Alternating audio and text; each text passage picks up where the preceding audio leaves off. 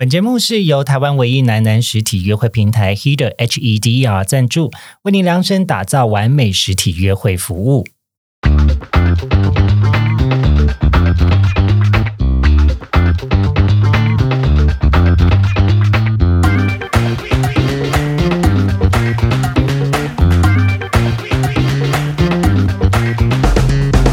迎收听靠北交友，这是一个探讨现代交友各种都会传说的地方。我是亨利，我是萌萌，我是晨晨，我是脸脸。今天要探讨的交友都会传说是真的假的？如果爱情有张保险，你要买吗？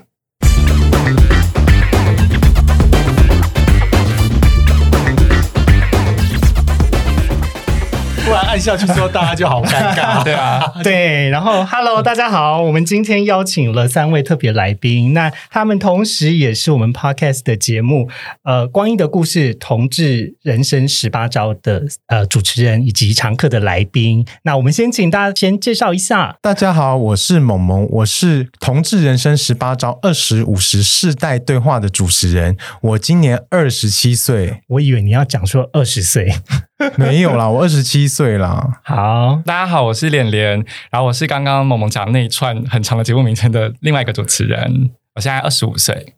大家好，我是晨晨。那我是刚刚萌萌讲的那一串里面不在里面的那一个人。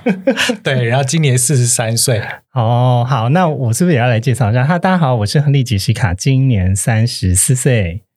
好，嘿那我们开始讨论今天的节目喽。今天的节目内容其实我觉得很有意思。当初为什么会有这个主题呢？是因为呃，我不知道你们还记不记得，呃，之前有一个防疫保单。台产的嗯防疫保单嗯卖的很热门，然后当时台湾的就是局势是疫情还没有爆发之前，然后持续都是就是呃加零的状态，所以大家就想说，哇，这个保单到底是要买还是不买呢？在这个当时社会的氛围造成很大的一个讨论，嗯，然后结果就听说那一张保单现在快要赔到快要这损益线快要破了，所以他这可能谁都没有料到局面变成现在这样子。虽然说台湾最近的呃防疫也是也很努力，所以我们又慢慢可以控制住，但仍然有 Delta 病毒的威胁，所以也不知道到底会发生什么样的状况。那今天要聊的主题是，如果爱情有一张保单的话，大家会不会购买？那今天请到老同小组的各位来参加这个节目，我是觉得蛮有意义的。我所谓象征意义是说，嗯，毕竟我本人。就是比较是从一种商业的立场来评估这一件事情，可是我也希望，就是大家都是对于同志的社群跟对于同志的爱情或者是向往有所关注的团体，那呃，可以透过这样子的讨论来交流彼此的想法是什么。对，跟大家介绍一下，我们热线老同小组啊，主要关心的就是同志的历史和同志的生老病死的话题。所以呢，我们有办过告别式的主题，办过长照的主题，也办很多熟男熟女的聊天会。那就是希望说，同志社群不是只有青春阳光的一面，老后的同志。我们以后老的样子会是怎么样，也是我们很关注的内容。这就是老同小组的宗旨。对，而且平常其实也有办像是联谊性质的活动吗？对我们老同小组主要的业务有一就是 podcast 嘛，同志人生十八招，然后还有熟男熟女的聊天会，熟男的聊天会叫做先书机来抬杠，主持人就是。也是包含某某我哦在下本人对我是我是我们老同小组熟男同志的的的服务人员对对对对对对对对对对对，就是劳心劳力、挥汗如雨，都是由我来，没有问题。还有很多人的帮忙，为什么我想到的是其他画面，挥汗如雨，就是服务人员对某种服务没有啦。其实就是我对于我们中老年的同志，其实是会很希望说可以服务他们。那我们还有熟女聊天会，是场场爆满的一个我们老同小组非常热门的一个活动。那我们还有做的是老同。的口述历史，像我们之前有出版一本书，叫做《阿嬷的女朋友》，就是女同台湾第一本女同志口述历史的书籍。那我们现在也会关心转型正义底下同志的各种故事，这样子。对，嗯，好，所以如果大家对于这个节目或是对于这个组织有兴趣的话，可以搜寻老同小组、同志热线，或是他呃台湾同志十咨询热线，台湾同志咨询热线跟呃十八招。同志人生十十八 八招招的关键字会找到你们吗？搜 搜寻同志的资讯之中。因为你知道大家不会记得完整的名字，所以大家只会记得部分的关键字。嗯，但十八招一定是让大家印象深刻，结果大家都去搜寻十八招，看到一些开酒瓶啊、乒乓球、生乒乓球的影片，那那十八招里你会几招？呃，你真的知道十八招是哪十八招吗？我我真的有知18但是我必须要说，应该十八招吧十八招里面应该有萤火虫吧？萤火虫什么意思？可能是会夹着一个会亮的东西，是不是一？一根荧光棒，不是啦，你们不知道萤火虫？萤火虫就是用阴唇抽烟呐、哦，就是用下用女性，你们不知道？我的三观被萌萌刷新了。这是真的，而且这个我还有在泰国的那个双条车上，它有放一张 A 四的那个啊护背的纸，上面就有写说：“哎，带你去看精彩表演。”下面就有包含用，就是用 vagina 抽烟给你看。这个我有听过哎，但我不知道它是叫萤火虫。呃我我听过的是有 有用，就是我听过的是开酒瓶啦。嗯，我也听过开酒瓶的，我听过是乒乓球，就是它它可以瞄准，然后击中前面的许多目标物，这样子，哇塞就！是非常非好常高有夜市超的技术风情哦！哎，等一下，我们主题怎么变成聊十八招了？好，回归今天的正题，今天的正题就是在聊说，如果爱情有张保单，那大家会不会购买？不过在回到这个讨论之前呢，我想要先聊的就是你们对于爱情会有所向往吗？在各自的年龄的阶段，或者是因为大家有经历过不同的故事嘛，看过不同同的事件，那现在的你对爱情会有向往吗？那我先跟大家介绍一下，我是萌萌，然后我上一段感情是三年前，现在就是稳定单身中，希望将来能有白马王子的降临。目前灰姑娘状态。然后那你对感情有什么样的向往吗？我对感情的向往，就是因为我个人黑历史太多，所以觉得要出现一个既能包容我的个性，又能接受我的黑历史的人，实在太渺茫，所以就只能祈祷有没有奇迹出现。那奇迹被预设说没有出现，那也是命中注定，就就是不不敢奢求太多啦，保持谦卑的心。那少女的祈祷欸萌萌的黑历史，我们要怎么搜寻？我们搜寻少女的祈祷，不知道会不会找到？就希望有另外一个黑历史也很多的人。哦，so 你现在感觉起来是偏绝望哎、怎么会这样啊？不会啊，我觉得死猪不怕开水烫啊。就是说，你既然知道你的黑历史已经很多，那你就可以更放。放得开自己，对对对对对对对对对，就没有那么多包袱啦。对，也是也是，好，好，那换脸脸。好啊，就我现在，呃，我我想讲的是以呃大一那一段的感情，就是大一十八岁那一年交了一个男朋友，他是我目前最长的一任，就是交了交往了一年半这样，在过程中，就是他的个性是比较闷一点的个性，所以。有事情他不会讲这样子，那我们交往了一年半过程中，我都觉得说，嗯，很好啊，没有什么异样。但后来就是某一天，他就突然说，他希望可以分手，然后是那那一段，我就会觉得说，原来感情是会有变故的，就哦就是尤其是对方是一个不太会主动把一些问题讲出来的人。那后来你们有机会谈到底是发生什么事吗？过了两三年之后，我问他，他就是觉得说我很幼稚。那个时候，嗯，就是过了几年之后，可以比较坦诚的讲这些事情。嗯嗯嗯对所以你们分手之后还是朋友就对了。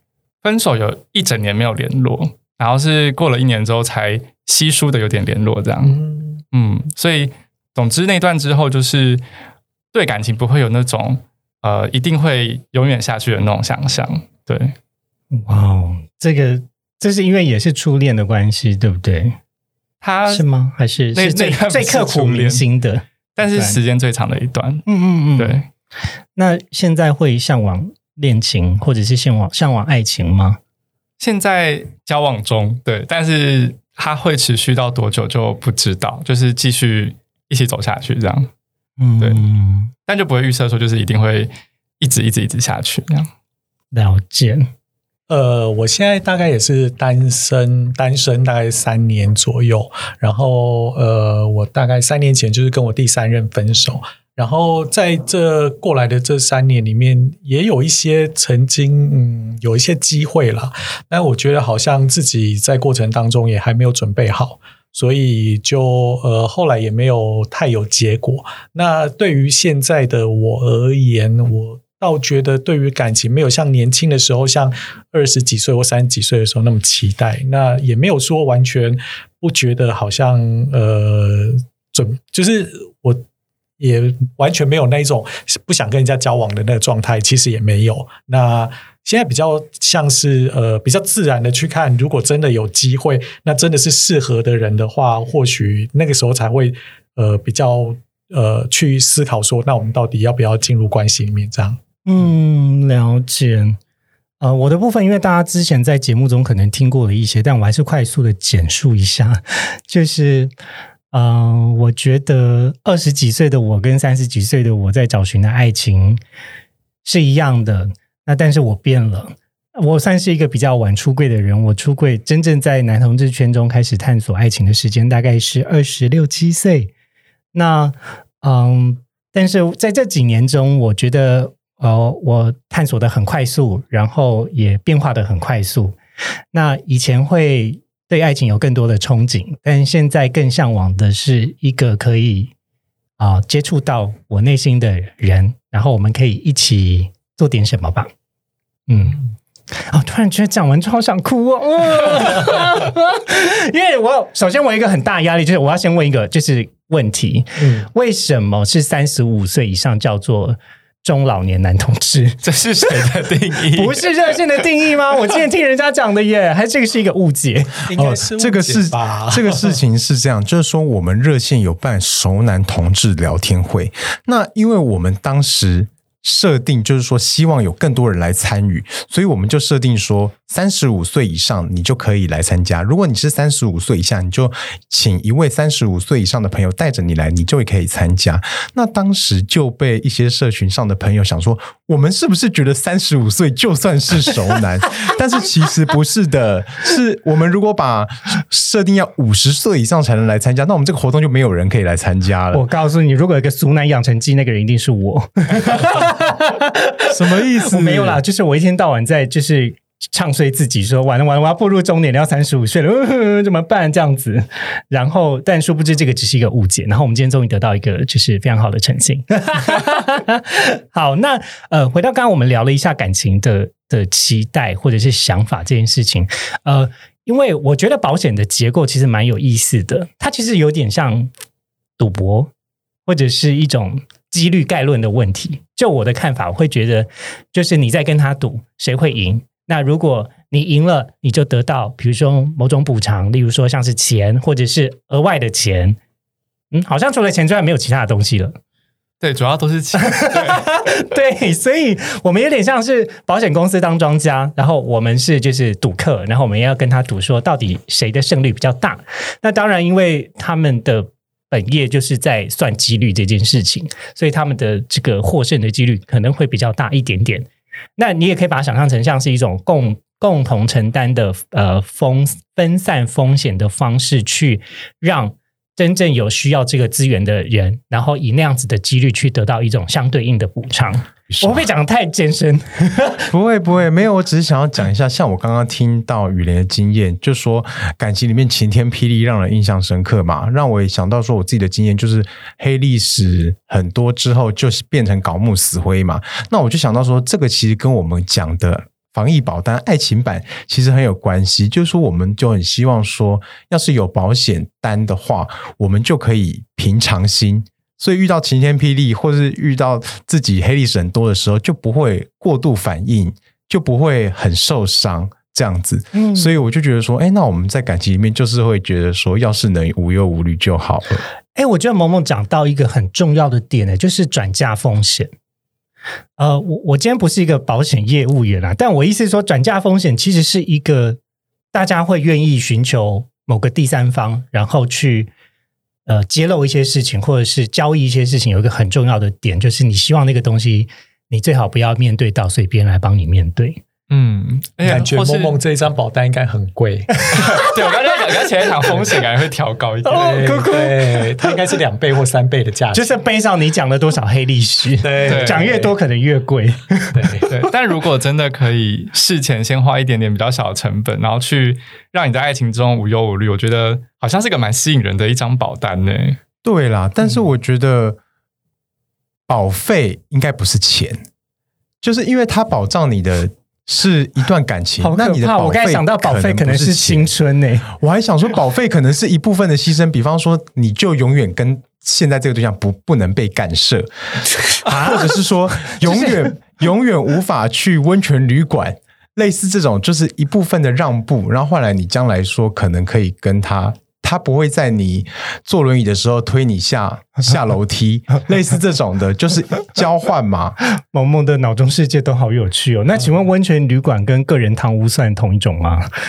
那就是萌萌的黑历史了，对不对？就是你知道立下某一些誓约的时候，你就要特地留下一些魄力，这样你到时候就可以循着魄力前进。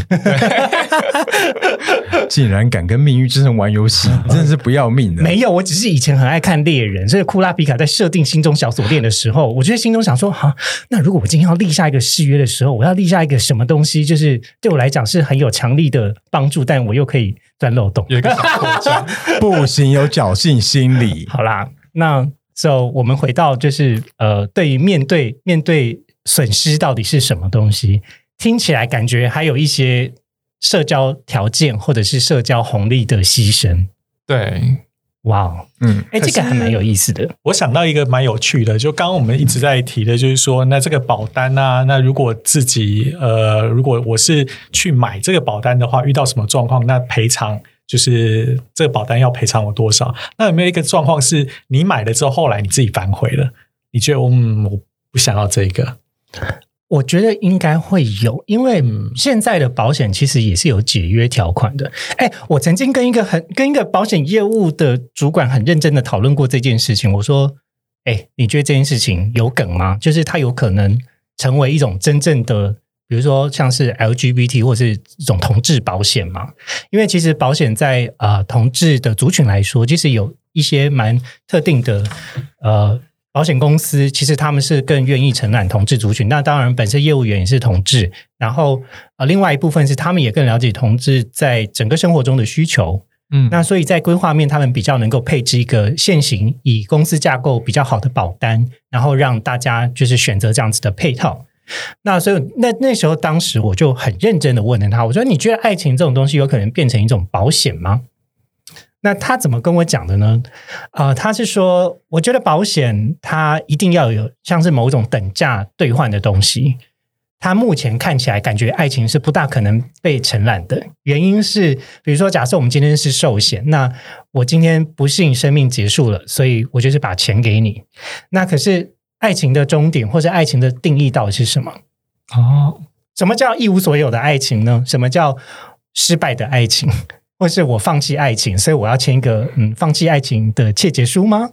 那个终点到底是什么？其实以现行的保险法来说，可能是没有办法被执行。但是我觉得爱情里面的风险是不是可以提前被支付？我觉得或许可以哦。爱情里面我们会怕什么风险？怕对方跑掉，怕对方猝不及防就跟你说要分手，或是怕对方拈花惹草之后。真的发展出了什么？我觉得这些风险都是我们会担心的。但是这一些风险，我们可不可以提前有一种方式来预防？我觉得可能可以。没错，我觉得萌萌的观点很好，但我们先休息一下，等一下回来再继续讨论。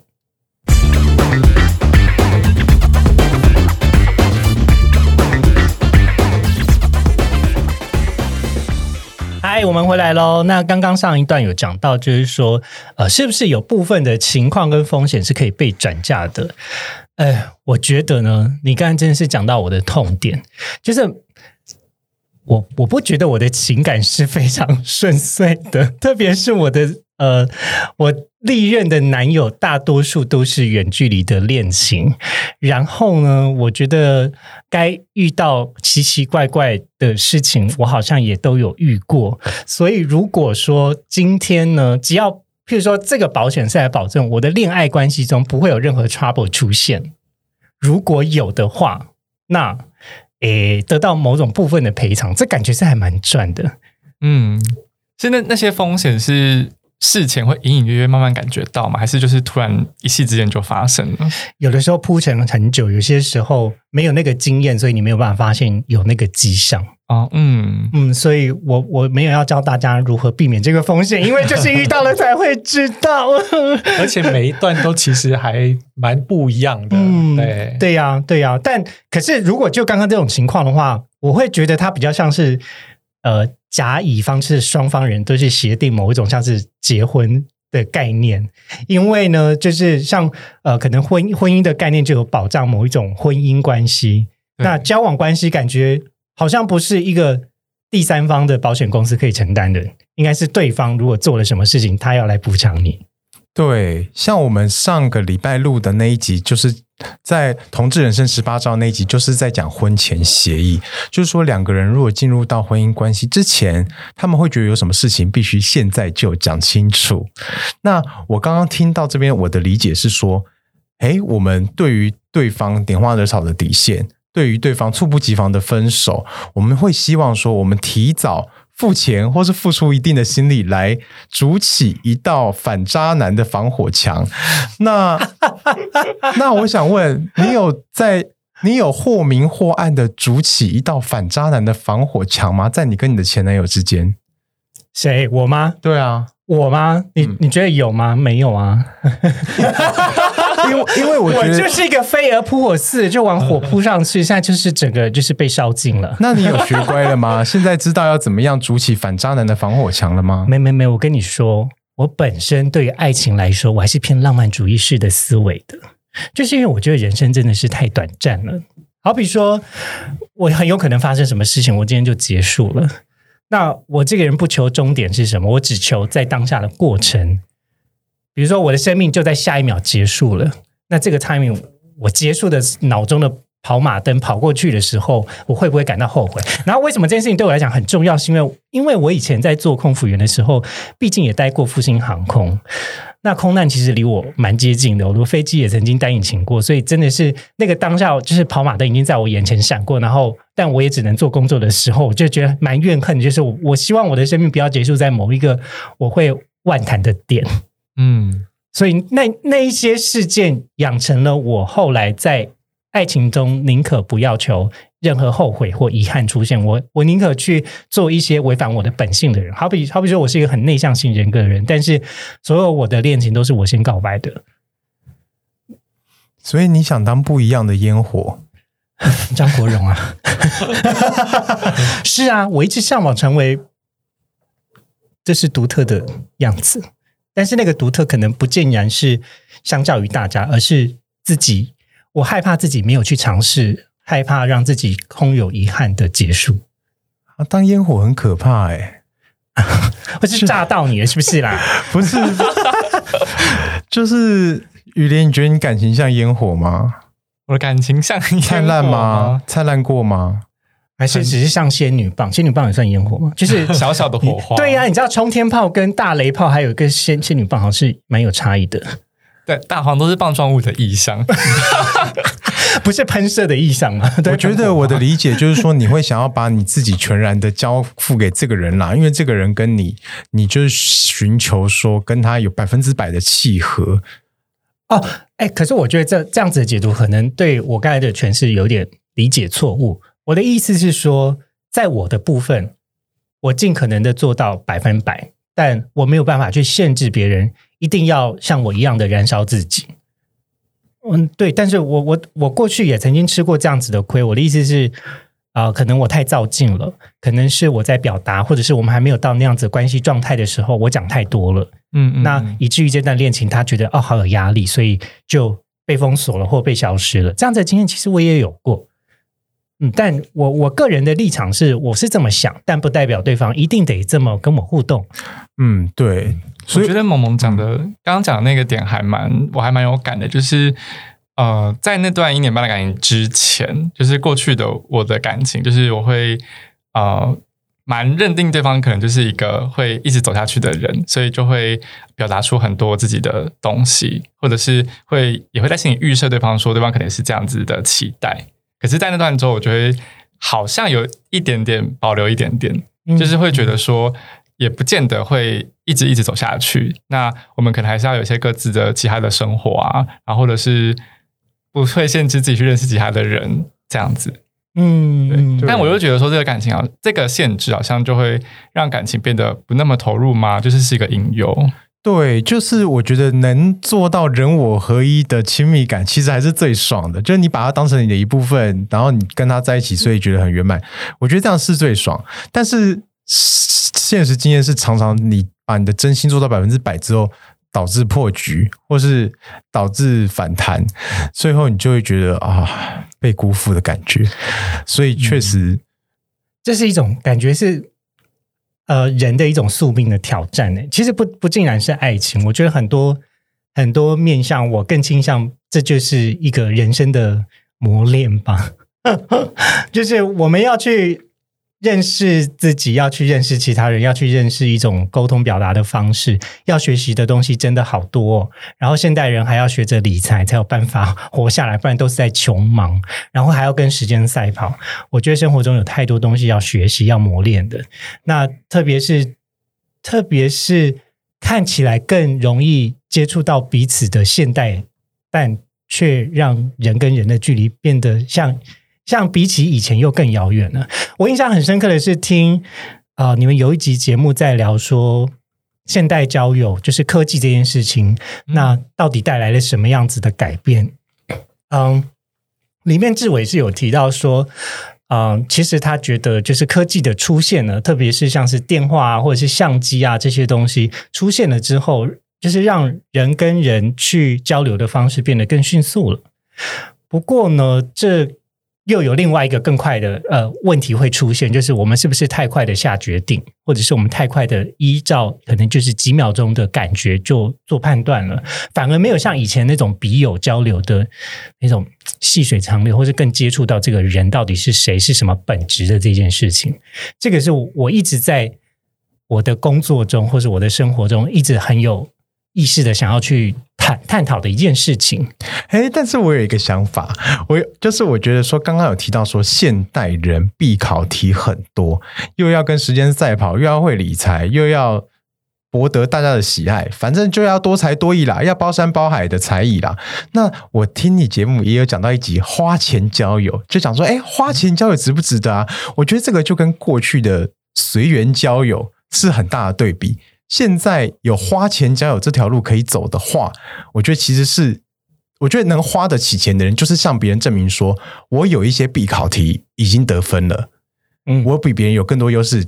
你如果看到我的话，我是你的好选择，这样子。所以我觉得，确实，如果说实力有落差的话，会被看到。嗯嗯，就是说，我觉得可能会 M 型化。没错，我觉得你讲到。那个问题的本质点呢？其实我觉得，不管是社交啊，我们我们把它称为一种综合的社交力好了，财力当然也是一部分。嗯，我觉得大家跟就是，特别是你越越期待他如何跟你一起生活下去，我相信部分的财力是一个考量。年轻的时候可能还没有考量的这么多，但是相较于异性恋来讲，其实我觉得男同志对于财力的要求已经没有那么严苛了。因为假设我是一个女生，我可能就会更就是我们符合传统刻板印象的异性恋的女生，可能会更要求男生要多一点点。但这也不是他个人的问题，是一种就是现这呃社会风气的演变的结果。那财力确实是一部分，可是我觉得就像是刚刚萌萌讲的，他以前我们只要随波逐流就好了，现在还后面还要再加个加速器的概念，才有办法确保自己在这么多选择之中不会错过。我我我倒认为这是一个，这是一个就是蛮蛮重大的改变。对啊，那但如果这些东西就是假设可能都得分之后，然后进到一段感情之中，但我觉得那个就我我觉得感情本质上蛮其实蛮像一种赌注的，就是在我们在赌说这个人是不是那个会继续走下去的人。没错，我觉得。而且，而且，就是回到我们刚才保险这件事情，其实我觉得保险背后的本质，或者是想要投保的人，他的心态应该是我想要稳赚不赔。对，但天底下有这么就是确定的事吗？来，老师跟你说，来进这一档股票赚多少钱，保证你获利十五趴。哎，爱情中有这种东西吗？那我想问晨晨，晨晨在感情谈恋爱的过程中，有曾经押宝在某个对象上吗？呃，其实我跟 Henry 其实有蛮雷同的经验。那呃，我也算是那种很飞蛾扑火的人 的的人格。然后，其实我在我第三段关系的时候，其实他刚好面临了我接近四十岁的那个那个年纪。嗯，所以那时候我没有太有想呃思考太多，就跟我上一任在一起。因为我觉得四十岁好像这个门槛，如果我在这个门槛之前再不进入关系，我大概这辈子就一直单身。那那个时候，我对单身的这件事情有太多呃可怕的幻想。我觉得那个幻想让我自己就呃对于那段关系没有思考太多，然后决定在一起之后，然后呃最后的结果当然。不好啦，不然现在也不会是单身这样子。可是后来我反而呃回头再去看这件事情的时候，我觉得还有时候在交友的过程当中，你常常会有一些预设的门槛，那那些门槛常常都是自自己在吓自己。对，没错，我觉得这个真的是也是讲到我的心坎里，因为像我以前呢，就会觉得说，呃，特别是年纪这件事情。年纪它是一个假的指标，或是假的指标的概念，而且它它符合的是某一种你对于社会，或者是我对于年龄上面的某一种期待吧。那我觉得就是，哎。往往到底是孔子还是孟子给了我们错误的想象？说三十而立，四十不惑的那一位，孔子啦，《论语》里面讲。对，我觉得孔子真是害死人了，莫名其妙给大家设下了什么几十岁的目标，就害大家每一个过十的门槛都超级焦虑。三十岁有三十岁焦虑，四十岁有四十焦虑，五十有五十的焦虑，每一个阶段都在为了不知道是什么的东西。然后很烦恼，然后甚至会因为那样子的，比如说呃跨三十的时候，会觉得说我一定要在事业上面立下一个什么大功，或者我要做出一个很对我就是人生职业非常正确的决定。结果呢，过了三十之后，你也发现啊，干也没有啊，就只是那个时候焦虑点、压力呃压力爆表状态而已，但也没有让你变得特别好。那四十岁是不是我要到某一种就是哦，我人生已经水到渠成了，然后一切都已经就是在我手中营运的非常好了。就是这些想象，反而是让我们在现在的状态或者现在的生活有太多的束缚。其实我要分享另外一个就心理学观点哦，就是以前老师讲了一件事情，我觉得非常有趣。人呢，对于过去跟未来的时间的意识是非常感受强烈的，但对于现在往往是没有感受的。但人为什么之所以可以为成为一个人，有的时候只是因为。你知道你自己是自己，然后它是透过好几个不同的切面，然后串成你。但你你你的意识的产生，有很多时候是对于一种未来的焦虑跟过去的缅怀而连接而成的。就是这个观点，我觉得非常有意思。我觉得没错，就是说我们的焦虑和我们对过去的不能放下，常常让我们错过了现在正在发生的事，然后就好像。很多事情就这样子，就就没有把握住这样子，所以错过了，好像也就变成说是我们感情路上的过错。大家会觉得是这样吗？我我认同，哎，我认同，就是嗯，就是当然我们要站在一种马后炮的概念回来看啦，就是感情中没有什么是对或错，它永远都是选择，你就是。而且我是一个超级讨厌选择的人，但偏偏我的工作，我现在就是一天到晚面临无就是上百个选择，就是我要一直在做决策。然后感情中其实也就是这样，就是每一个分岔路口，你都要想说，好，那我现在要这样走，还是我要这样走？可是你过去曾经走过右边，不代表你每次走右边都会出错。但是右边的那个伤痛跟那个 trauma 记忆还是会跑出来，就想说，哎，上一次呢，你是不是遇到一个人，然后怎么样怎么样？所以他们就像阴魂不散的。嗯，好东西，然后会一直提醒你 选择我可能会有什么好处，这样子。嗯，可是有时候会不会，其实我们在前几段关系里面学到的是错误的，就是因为每一个人在每个时期自己的状态其实也不一样嘛。那在关系里面，你所呈现出来的那个互动的结果也不一样，所以有时候我们太在意以前的经验的时候，你反而没有去考虑到自己现在也跟以往不一样，而且你这。呃，现在的这个关系跟以前也不是同一段关系，对，所以有时候、呃，还是我刚刚说的，有时候都自己太会吓自己了。对，没错，过去的经验常常会局限我们。然后我觉得，就像沈能讲的，没错，就是说，哎，那像你在四十岁交了一个感情对象，现在看起来好像自己觉得没有成功，那你会有自责吗？我就觉得说，像刚刚听 Henry 讲，也讲到他好像也有很多自责的地方，会吗？我的状况其实呃，当时分手的时候，非常的我有点像。只是被告知，然后我非常的错愕。其实我们前面没有太多的征兆，然后有一天就下班回家之后，他就直接跟我说他要跟我分手这样子。哦，对，所以呃，其实呃，在那段关系里面，大概快三年，那我几乎呃，就是因因为当时我刚刚有提到嘛，因为他是我一个四十岁关卡，我觉得我好像人生要进到另外一个阶段，我必须为自己做一个非常重大的决定，所以那时候我花了。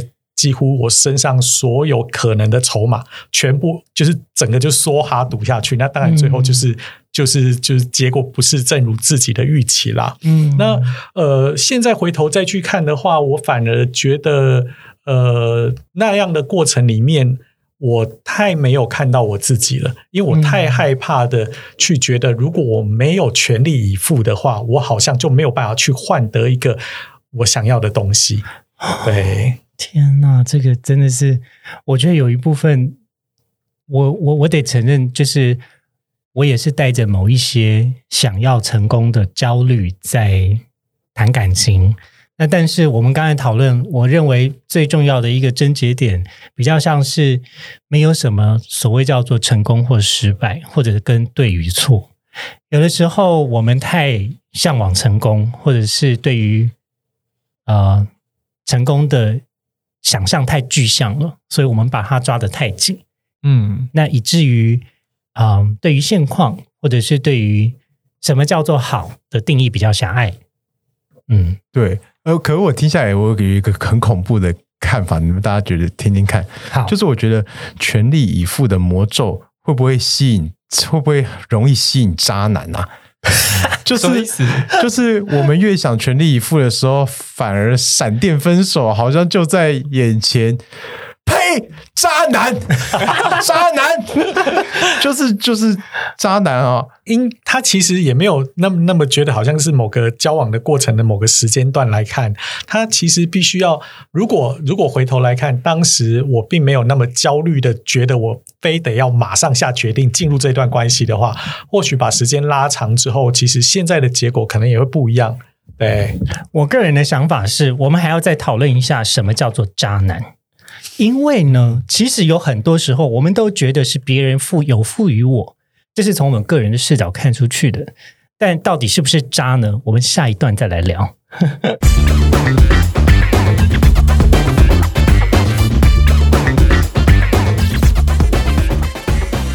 我觉得的渣男就是什么样叫渣男？就是一种不对的面对感情的方式，或是一种不对的分手方式。比方说，我们两个约好说现在一起出国去日本之旅，然后去日本之旅，我都觉得很开心哇，好开心，好开心！我们现在到这个浅草，或是到某个寺院，但是就是感觉你好像闷闷不乐的。嗯，你好像就是有心事，那想要取悦你，但你又好像有有什么话想讲，但是就是开心不起来。然后最后我很努力想要开心，然后结果在一个漂亮的海滩，你就跟我说：“哎，这就是我们最后一次的的的的旅行，嗯我想跟你分手。”然后那个时候你就觉得说：“啊，你这阴谋已经准备这么久了，结果我还开开心心的像个白痴一样，然后。”就没办法反应，也没办法准备好，就要跟你说分手，这就是乐色中的乐色。嗯，听起来感觉是单向先下好了决定，然后才让你才让你知道，而且没有任何讨论的余地。对，嗯嗯，这很恐怖。这是你比较害怕的分手。对，你是真的有在海滩上被分手，是不是？没有啊？但是我就觉得说，我心中最垃圾的渣男就是这个样子，所以我就觉得说我一定要用尽办法避免猝不及防的分手。好，但这跟跟这个人也有相关，所以你你那你讲一个你比较你比较可以接受的是，他如果有这样子的感受，应该要比如说像是找你讨论吗，或者是你说想分手的话，就起心动念开始有想分手的念头，然后觉得不对。那我想问问大家，一段感情什么事情发生了，会让你会觉得想分手了？可是分手这种事情本来就是你会一直在心里一直去一直一直在心里想哦。它就像天平一样，你有时候觉得好像好像快不行了好像又又不行对对对，它就是一直在摆荡，进退犹疑摆荡去。对啊，嗯。就是也没有说。一个你决定了怎么样就怎么样，有时候当你决定了下下一刻，你可能又又缩回去，又觉得好像自己不想当那坏人。哦，哎，那我想讲一个我分手别人的故事，哎就是就是我以前跟我的前男友在一起的时候啊，我就觉得说他好像对我有点控制过度了。我天天都跟他在一起，我有一天只是想说，哎，我想要去跟我的一位朋友一起去健身房上 body combat，他就说不行，难道那个叉叉朋友比我还重要吗？然后这件事情就变成我的导火线，我就开始反思说，哎、对，过去这几天我好像都被他绑死，就是觉得好像有点被他控制过头了。然后，可是因为这个不能跟叉叉朋友去做去健身房的事情，实在是让我太生气了，所以我就跟他讲说，哎，我觉得我们的感情好像已经到了一个瓶颈，我们就是有那个。两个礼拜的改善期，要是时间一到没有改善的话，我们就分手吧。所以我就觉得说，哎，那这样子的话，我就不是猝不及防的渣男，对吗？是吗？很还是还是其实这也是假的？其实这根本就也是一个分手的渣其实决定。这种要他感觉吧？对呀、因为你刚才那种也是有可能是一种假扮案真定罪啊，就先把罪名都先定好了，之后再把就是就是抽丝剥茧的过程都是说你有罪，你有罪，你有罪。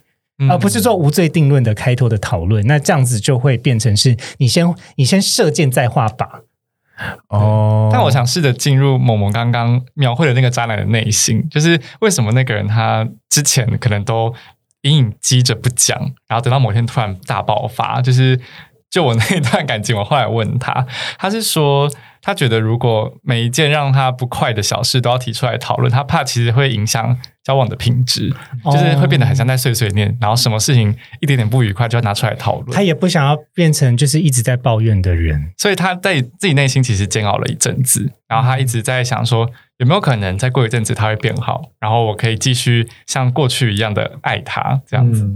但殊不知，结果最后就是他自己爆发了。嗯嗯，哎，可是你看，我们刚才这样讨论，光是要不要分手这件事情，就有好多种思维模式。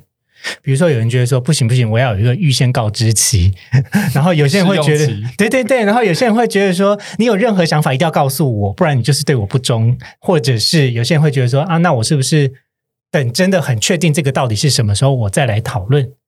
就光是一件事情处理的态度就很不一样了。那更不要讲说，呃，每一个处理态度遇到的情境不同时，可能又会做出不同的排列组合的决定。嗯那好像就没有一种就是百分之百一定会让每个人开心的方法。嗯，分手本来就呃，那个感受本来就是很私人的啦。像我自己的话，我也经历过跟别人提提分手，我也经历过被分手的状况。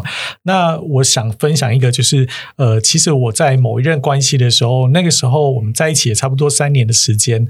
然后在这三年里面，慢慢的，因为他是我的第一段呃跟男生在一起的关系，然后呃在三年里面的过程，慢慢的发现，其实也是慢慢了解自己希望在关系里面的状态跟互动是什么。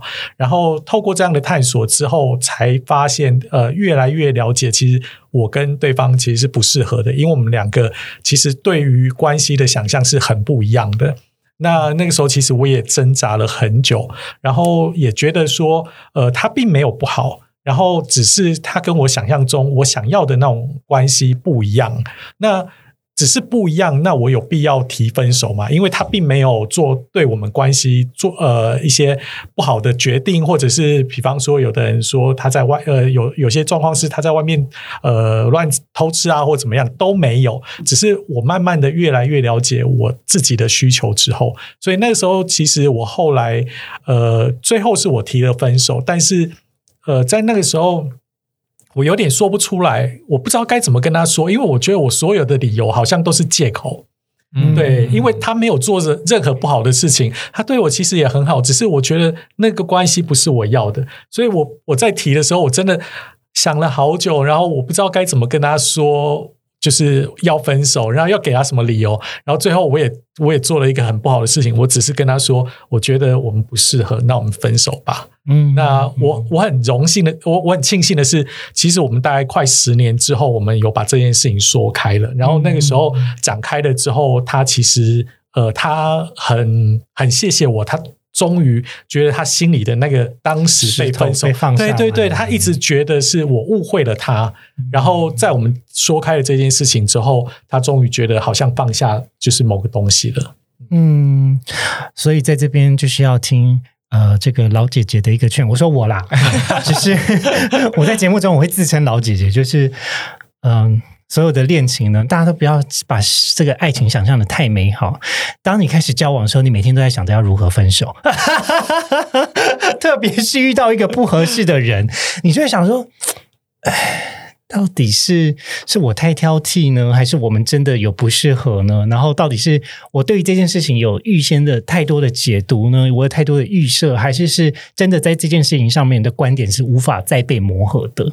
嗯，就是感情一定会经历到这一段，如果这段撑过去了，那应该就会比较好一点。但如果这段过不去，那很有可能是就是这个真的是合不合这件事情，它毕竟需要一点点时间去探索，然后去生活，而且是生活经验中有所碰撞，才会知道那个是什么。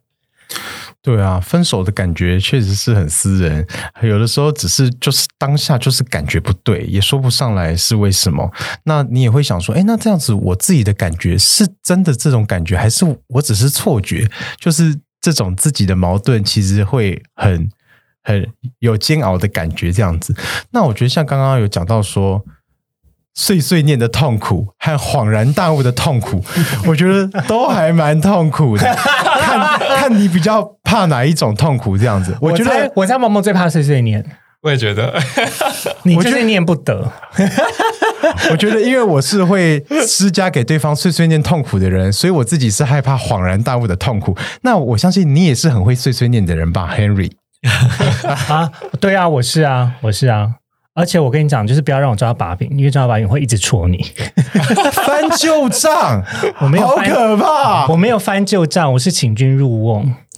在一切都还没有证明你做错之前，我会先让你做。但是当我发现你做这这件事情是你刻意做的，那很抱歉，我也要来捍卫我自己了。就是这个，就是巨蟹座。哎，我要平反一下，我不是对啦，有吗？有吗？好可怕！不是，我我觉得他这个是女王性格在作祟，想要拷问呐、没有对吗？啦，侦探女王是因为这上一段关系，你也知道我是怎么结束的，就是有经历过一些明明就已经有迹象，而且别人已经告诉我的事情了，但是我仍然要秉持着公正的心，就是先预设他是无罪，但是后来发现一切都是如大家所讲的那样的时候，其实自己也是会觉得，哎，彻底的被欺瞒了，蛮难过的了。嗯，那但是我也不可能就因为这样子就说你怎么可以这样对我？我又不想像以前年轻的时候，就是呃，对于对于自己在意的事情，就是很做情绪上面的表述而已。其实我更希望他可以看重我们的关系或未来，但很不巧的，他又做了一个不是对关系的决定，而是对于他自己的决定。所以就有一点可惜。但回到渣男这件事情啦，听起来感觉是啊、我们刚才上一段的讨论是没有让双方停留在一个都可以接受的状态就结束，就有可能成为感情中的渣男。嗯，嗯，对。嗯，有没有什么撇步可以在感情当中预先种下，让对方不要这么渣的一些小做法或小约定？我觉得有几种方式。首先，第一个，你一定要确定你们是在交往状态，因为我认为有很多人在未交往状态就先把人定义成渣男，有点太快了。有的时候只是他不想进入这段关系，嗯，嗯然后再来第二个是你要了解这个人是谁。我所以这个人是谁，就是他的心性、他的个性是个怎么样子的人。你必须要把这个人就是真的有比较完整性的掌握，而不是停留在某一种印象上的对，就是这样。嗯，就是有些每个人能做到的不一样啦，嗯，就是你不能给他设一个太高的理想去叫他符合。是，而且那个标准不能够太死的。好比说，我觉得做的事情就一定要先道歉，就是类似像这一种，我我倒觉得就是越呃，互动越多之后，你就会知道有些人他就是不可能会先道歉的。但是那个重点并不是先道歉，重点是他有没有这个悔意，或者是他今天做了这件事情之后，那他愿不愿意之后不要再做。嗯，那还有呢？再来第二呃第三个是我觉得，嗯，可能真的要多一点经验吧。就是我觉得感情这种东西不是听听就会成长的，但听了之后你可能会有很多很多呃可以参考的案例。可是最实际的状况是，其实有很多时候你不知道你自己怎么去反应，嗯就是你是真的遇到那个当下，你才会感受到那个情绪，不管是开心、难过，或者是呃痛苦，或者是觉得嫉妒。有很多时候都是，哎呀，讲归讲，但做归做。我我反而比较鼓励大家，就是真的去进去一段关系中，你才会知道那个是什么，而不要总是在场外就是假迷化秀安内。对，像我们之前交友软体的，我们之前先书机聊天会有一集是聊交友软体啊，就有提到说怎样。爱情骗子的八个征兆，像刚刚讲到说，如何避免遇到渣男，很重要一点就是了解对方的心性和个性。所以我觉得，如果你想要在爱情路上趋吉避凶的话，爱情骗子的八个特征一一定要稍微留意一下。大家要记得去收听这一集，哎，我们还没做好爱情骗子的八个特征这一集之。后会上架。对，啊，爱情骗子的特征包括说，嗯好像他他总是有空，然后他总是可以不计代价的承诺你说未来会怎样，然后他总是可以出现在你的生活当中很体面的样子。大家同意吗？听起来是一个完美情人呢、就是就是好康的常常是骗局啦。太好，看起来太好看。没没没有，可是我听起来感觉是你比较容易被这种东西利诱，嗯，是不是？地令智昏 是吗？我要讲另外一个，就是呃，另外一个解读的思维，就是我觉得人是讲差距格局的，就是我跟你有多好，那我跟你孝通，对，就是我跟你要有多好，必须背上我们是多少的认识或多少的互动之下。那当然一开始就说我要供，我要给你一栋房子，我要给你赚钱，那这种可能有很大的几率，心中先不要把它当成是真的，但也有可能，但是那个微乎其微。那我们在什么样子的互动中讲出什么样子的话，依照一种常态模型的分布去听看看。比如说，交往三个月之后就说我们结婚吧，哇，这个闪电结婚是好像失败的几率比较高。那你如果没有一些真的是跟他做过一些惊天动地的事情之下，可能很难，或者是你没有面临到被逼婚逼的要死的情况下，你可能很难承诺这件事情。依照人跟人互动的关系，然后来给出合理的判断。但这个合理，有的时候你不知道的话，那找周围的人讨论看看，或许也是一种方式。对，我觉得互动关系确实是能让人掌握端倪。我觉得海边有足臭之夫，身为普男的你，确实有朝一日有可能被白马王子的降临给，好像你就翻身。但是我觉得画大饼的一定就是一定就是烂人骗人。我觉得。我觉得天才可能来到你身边，但是给你画大饼的，我就是最讨厌这种画大饼的。哦，我们将来怎样啊，baby 啊，怎样的？对我觉得一开始就叫太亲密的话语，这种也是让我心有戒心。对，会警铃大作的。就想说，嗯，我跟你有这么熟了吗？然后就心中想说，你到底有几个 baby？还是要统一全部叫 baby 才不会出错。对，就是可能呃亲密一点的都叫 baby，暧昧中了，但是交往的都叫另外一种名字。不过我倒觉得，就是呃，有时候自己陷在里面的时候，常常会搞不清楚状况，然后这时候真的可以多呃，从他身边的朋友或自己的朋友多去听看看他们看待我们现在就是这段关系到底发生什么事情。对，不要自己所有事情都觉得我觉得的应该是怎么样。对，可以从旁边的人去，比方说透过呃共同的朋友去了解这一个人他到底是什么样子。没错，就是让现象跟让事实说话，不要让自己的观点说话。嗯嗯嗯，就是因为其实我觉得，比如说他真的承认这段关系，那引荐给身旁的朋友介绍，那是一个再自然不过的事情了。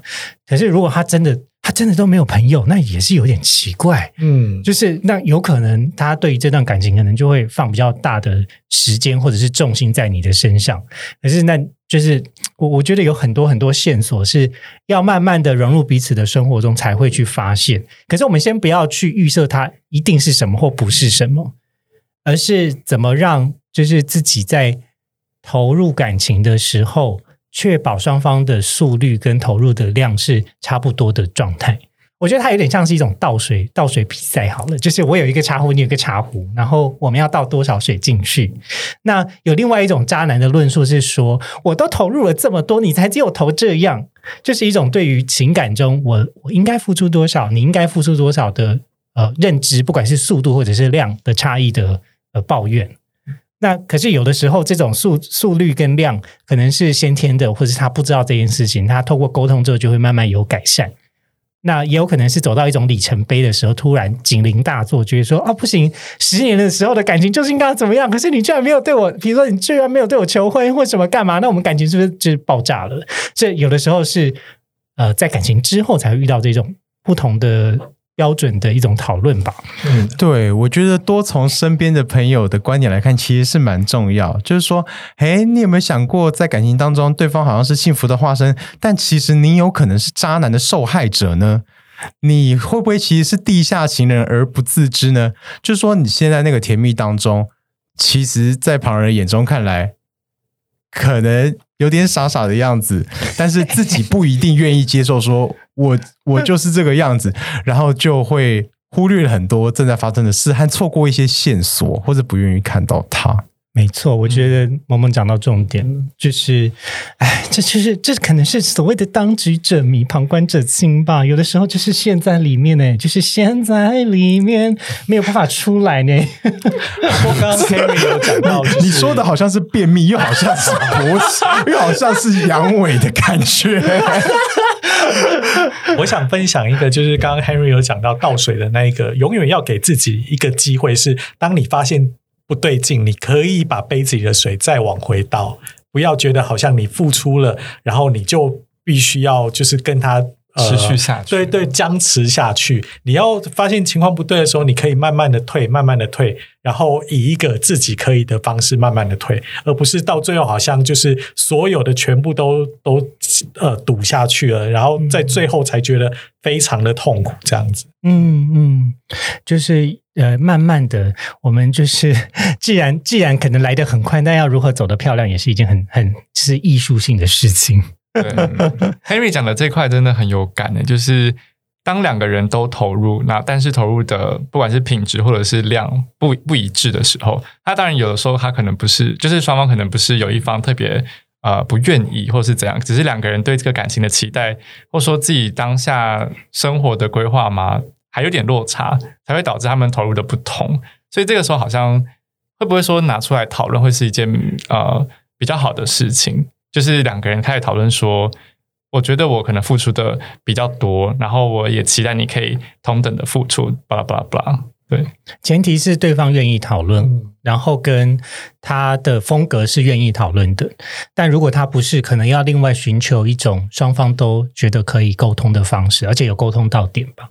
嗯嗯，这个可能就比较比较辛苦一点，遇到不愿意沟通的人。嗯我觉得有些状况是他其实也不知道该怎么沟通，因为他也害怕。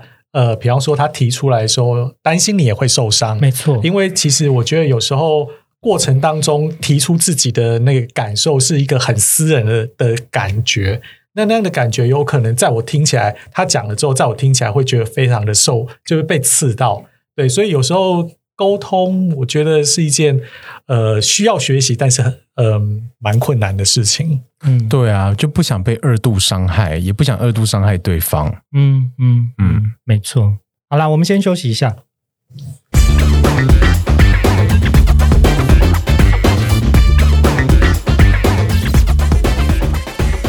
好哟，我们回来喽。那呃，今天呢？就是不知不觉时间过得非常快速，然后聊了好多，呃，从最一开始就是呃保险，然后对于感情的期待，然后后来面后面又聊到渣男，但最后最后就有点像是回到靠别交友的一个惯例吧。我们还是要来聊聊看，比如说，不管是对于过去的你，或者是对于未来的你，你有什么话想对他说呢？在我们今天聊完了这个爱情保险之后，其实我觉得是很很全面式的去检视了一下自己对于爱情的一种焦虑。嗯，嗯，那在检视完这些焦虑之后，你有没有什么话想要对自己说的呢？我觉得我会想要对过去的自己讲说，呃，少少看一点，就是你想象想象中的他，而多看一点是实际上的他。对，就是在就是过去某一段感情之中，我很喜欢一个人。那那个时候，我其实对他已经先投射了许多的想象，包含说他可能会怎么看待 感情，啊，包含说他呃对这段感情认不认真等等等。可是其实这些这些想象，在更后来，就是我跟其他朋友聊过之后，才发现说是自己的想象太多了，然后对方可能没有这么多的意思，所以才会呃花了很多时间，花了可能一年半周旋在这段感情之中，但最后没有一个结果。嗯嗯呃，我倒是觉得，以我现在的的呃状态来看的话，我比较期待在未来，如果呃仍然有机会跟就是呃有进入关系的机会的话，我希望能够在那段关系里面可以呃看到自己，然后也可以看到对方在感情里面的状态，然后也可以看到我们两个共同产生的一些什么不一样，然后。也可以看到未来，我们可以一起经营，或一起进入到什么样的的的关系里面，呃，建立什么样的关系跟互动里面。但是永远就是不要让自己觉得好像所有的事情一定要非得照着自己的想法不可，或者是所有事情一定都不能有任何的变动不可，这样子。嗯嗯嗯，我觉得我想对我自己过去的我讲的话是：不要放不下你的黑暗。我觉得 不要让过去的纠缠让你错过正在发生的事。我觉得过去其实没有那么强的威力一直纠缠着我。现在已经是更好的人了，不要再。耿耿于怀于过去，我觉得这一集一结束之后，大家都会去查萌萌对萌萌的黑暗面，太想知道留言就是爆满，然后就说到底黑暗面是什么？对，然后再开一集来聊萌萌到底经历过哪些，就整集都消音，哔哔哔，这样就不能讲。好了，这开玩笑的啦。呃，如果回到我身上的话，我是觉得，嗯，就是不要那么的。执着在某一些想法吧，更开放、更开放的去面对某一些事情，然后更开放的去接受自己的情绪，不要不要害怕去面对自己不熟悉的东西。嗯嗯，就是你你可以你可以面对的，不要不要当下总是先怀疑自己，这是我可能会想跟自己讲的。好，那在最后的尾声呢，我们还是要邀请嗯萌萌来介绍一下。热线老同小组的服务，欢迎各种样貌的同志来参加。不管你是朋友多或是朋友少，不管你对同志圈熟悉或不熟悉，都欢迎你来关注老同小组的各种服务。如果你是 gay 的话，你可以参加我们先书机来抬杠，是给。十八岁以上的男同志来参加的一个聊天会，如果疫情趋缓的话，还可以来参加我们彩虹熟年巴士，是办给三十五岁以上的同志参加的一个联谊一日游活动。那也欢迎你收听我们的 Podcast 节目《二十五十世代对话》，是在讲年轻的跟年长的男同志之间的跨世代的对话。好哟，那记得大家啊，除了这个今天，如果你喜欢我们的节目内容，可以加入我们的赖群组来讨论之外，也可以追踪一下啊老龙小组所制作的 Podcast 的节目。那嗯，期待我们还有个机会来聊萌萌的黑历史。真打开这一集吗？可能没有了。好啦，今天这期节目就先到这里喽。呃，大家拜拜，拜拜，拜拜。